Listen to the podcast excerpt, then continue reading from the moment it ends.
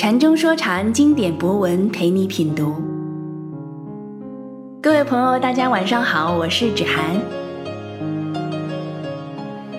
禅中说禅的博客虽分不同的系列，但对于每一位想研究它理论的个体来说，全博客的内容又是一个不能割裂的整体。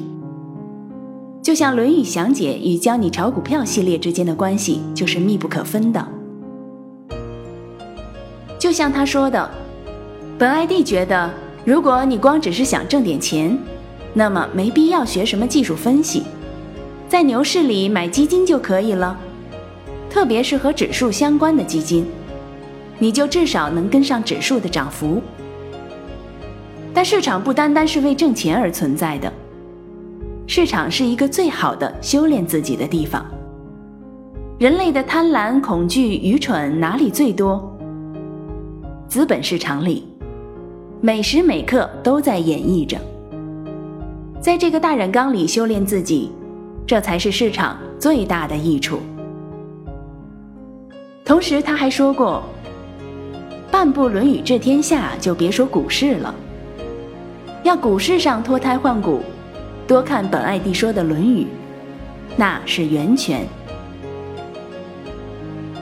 体会这语言中的深意，各位仁者见仁。”还记得我在读《教你炒股票十八课》开篇中提到的一段内容吗？想要理解走势中完美，有一个理念基础是必不可少的，就是文中提到的“换与不换，无为此而为此”。所以要去看《论语详解》，重点呢是在二十九课，范围扩大一些是二十五课到三十一课。那么今天我们就进入这个课题的重点范围了，《论语详解》给所有曲解孔子的人二十五。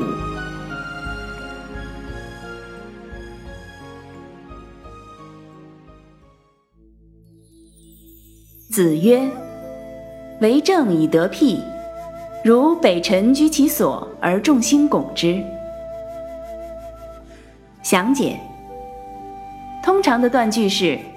为政以德，譬如北辰，居其所而众星拱之。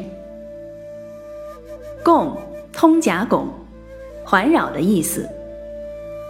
全句一般被大致解释成：以德行来治理国家，就像北极星一样安坐在自己的位置上，其他的星辰便会自行在周围旋转运行。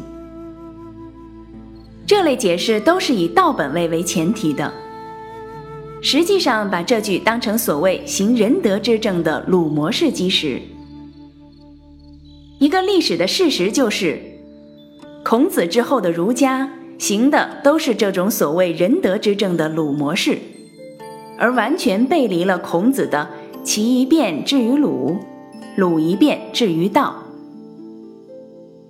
这种道本位的鲁氏仁德之政模式，惯用的伎俩无非是先编造一些抽象的仁德法则，然后以此为标准立其本，再将之推广到社会的各个方面，进而改造人、塑造人，企图让所有的人都成为这仁德模子制造出来的统一产品。这样就成就了一种以同一性为基础的所谓大同。而真正的大同，只能是不同成其大而大同。让世界成为统一产品集中营的大同，只能是这种道本位的鲁氏仁德之政模式所制造的怪物。正确的断句应该是：为政以得辟，如北辰居其所而众星拱之。为设置建立。也就是立其本，立其位，以使令得得行圣人之道、善人之道所得。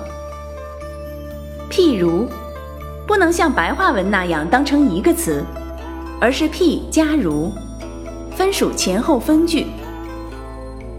譬，小喻，使人知晓，引申为彰显。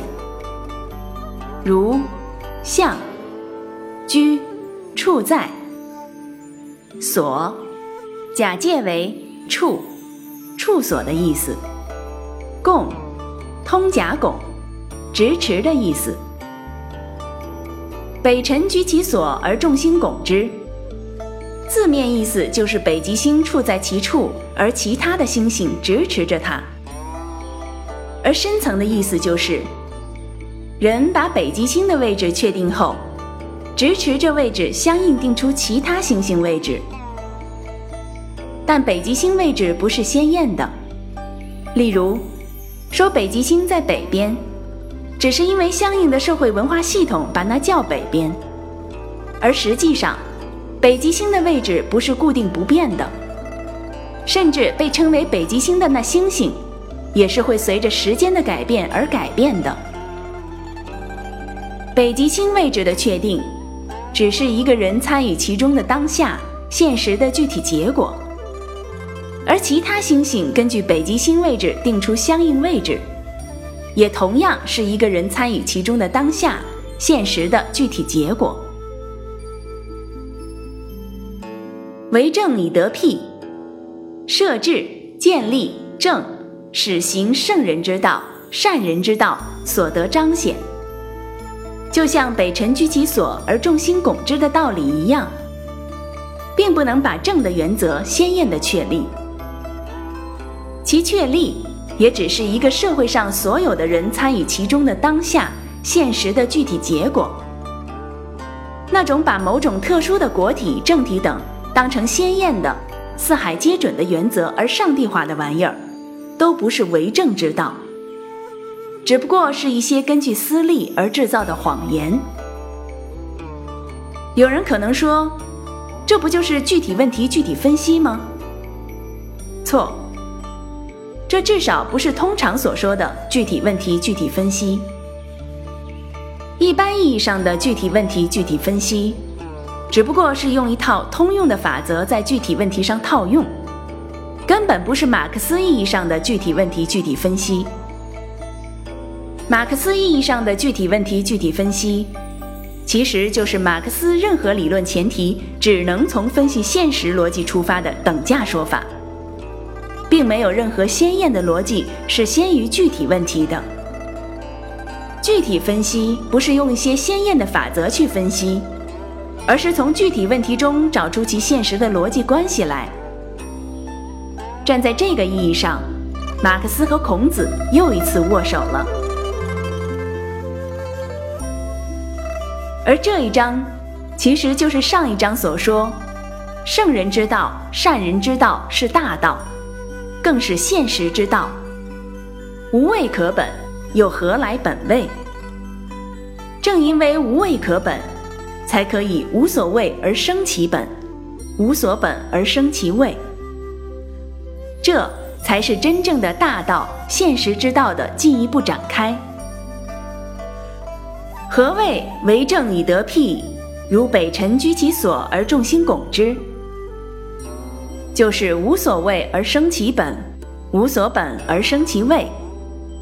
只有明白了这句话，才可能真正明白马克思意义上的具体问题具体分析，也才可能真正明白何谓为政以得辟，如北辰居其所而众星拱之。